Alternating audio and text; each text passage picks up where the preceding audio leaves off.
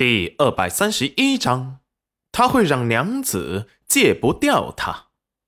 裴大哥为了戚云染，竟然连他的父母都不顾，执意把他们送往了京城，却自己留在了裴家湾村陪着戚云染。戚云染，你本就是地下卑贱的污泥，休想要成为天上的明月！我一定会拉着你一起下地狱。眼中的恨意让他整个面目扭曲的，像是地狱爬出的恶鬼。明珠公主立即去找了她的皇兄，明年三月的踏青，她也要去。今日就是年节，严夫子虽然没有子女，但是。他的亲人还是来差人接他回去过年，被严夫子一口回绝。开玩笑，京城那鬼地方，有云染丫头弄的培新村好玩吗？还有云染丫头那手艺，可真是让人吃过之后就上瘾了。一吃不到，总觉得嘴里没味儿，吃什么都不香了。以前他喜爱肉食，云染丫头说这样吃不健康，专门给他做了素斋，吃起来竟然跟鸡肉一样。等到景轩告诉他时，那是普通的菌子时，他还不相信呢。最后还是他不死心，亲眼看到戚云染用菌子下锅，做出了他最爱的肉食，他才相信。云染丫头厨艺无人能及，所以他打算不回去，以后啊就在这里养老了。他还准备和镇上的夫子商量一下，准备把镇学给搬过来，可是却被裴元君和夫子们阻止了。裴元君给他解释，到这里以后会有很多人，到时候一定很热闹。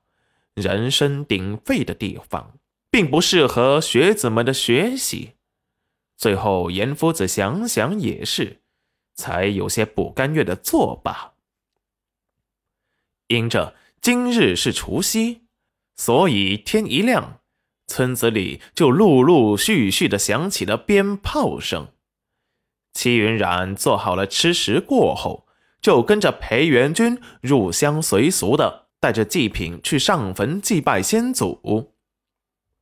去上坟时，遇到村子里的人，大家脸上洋溢着幸福，热情的和他们打着招呼，都想让戚云染和裴元君去他们家吃年夜饭。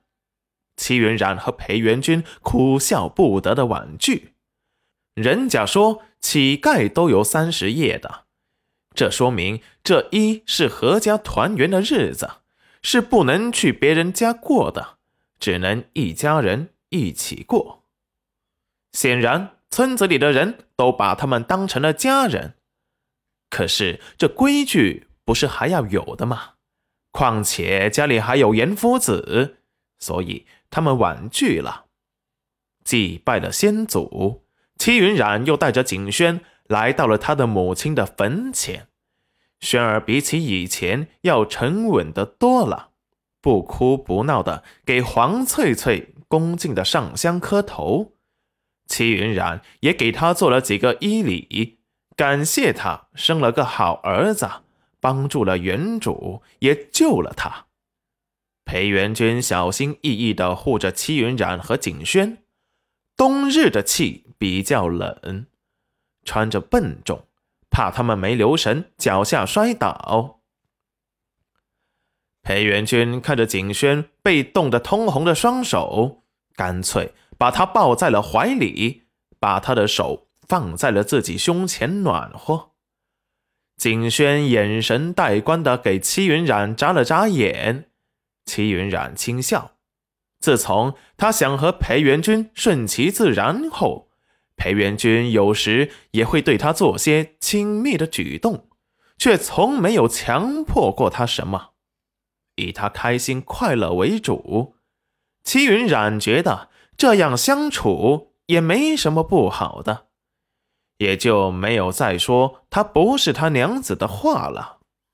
裴元君眼尖的发现，他娘子不经意的对着他的后背微笑，他也勾起了薄唇。看来他温水煮青蛙的策略很奏效，只要适应了他的存在，他会让娘子戒不掉他。他也决定了，要是娘子不想回京城，那就不回去，他也不回京城了，只要他开心就好。考虑着要不要找个时间把京城的丞相一职给辞掉。